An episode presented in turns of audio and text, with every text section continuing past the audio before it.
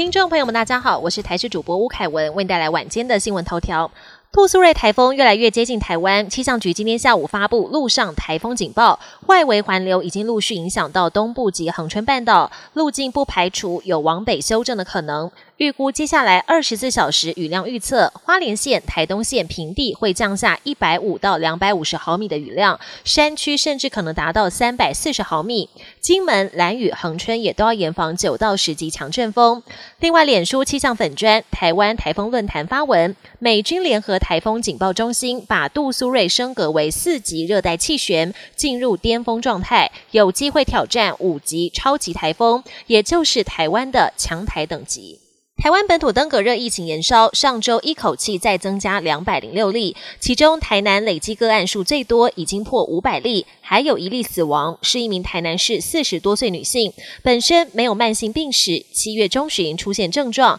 在发病后五天过世，是今年首例登革热死亡个案。面对疫情拉警报，卫福部长薛瑞元特地南下到疫情热区视察，更直说台风过后才是真正的挑战。流感疫情虽然下降，但死亡威胁依旧不小。因为流感并发重症的通报数还没有明显下降。上周国内更新增六例死亡案例，其中最小一例只有十岁，打过疫苗，却还是并发急性坏死性脑炎，发病第四天宣告不治。台大儿童医院教授黄立明认为，现在全年都是流感季，提醒民众不要掉以轻心。国际焦点：近年来，中南美洲不少民众向往移民美国，衍生一波波非法移民潮，让美国很头痛，不断在南方边境筑高墙、架铁网围堵。最近，德州又为此杠上司法部。原来，德州在美墨边界一条河面架设长串大型浮球。岸边还布满带刺铁丝网，严密封锁有人过河偷渡。但司法部指控浮球违法设置，带刺铁丝网也容易造成死伤，要求德州撤除却遭到拒绝。地方跟中央两造对簿公堂。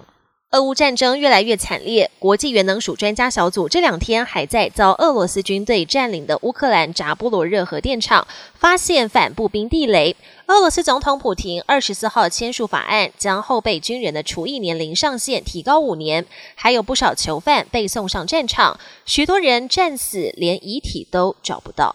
日本边境解封后，海内外游客大举回流，加上现在正值暑期旺季。饭店住房需求大增，价格狂飙。像是八月冲绳饭店四人房平均要价近八万日元，大约台币一点八万元；香根则是十五万日元，相当于台币三点三万，实在贵得吓人。本节新闻由台视新闻制作，感谢您的收听。更多内容请锁定台视各节新闻与台视新闻 YouTube 频道。